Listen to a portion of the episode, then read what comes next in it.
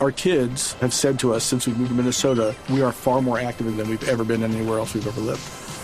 Moving to Minnesota opened up a lot of doors for us. Just this overall sense of community, the values that, you know, Minnesotans have. It's a real accepting, loving community, especially with two young kids.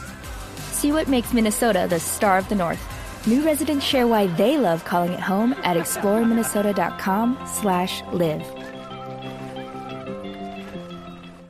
Catalina, finalmente, el nombre de la nueva embajadora de Colombia en Brasil. La nueva embajadora es Patricia Cárdenas, hermana del ministro de Hacienda Mauricio Cárdenas Santamaría. Ella estaba desempeñándose como embajadora en Japón y ya la canciller María Ángela Holguín ha confirmado que viajará en las próximas horas para eh, pues encargarse y pues ser ahora la embajadora en Brasil.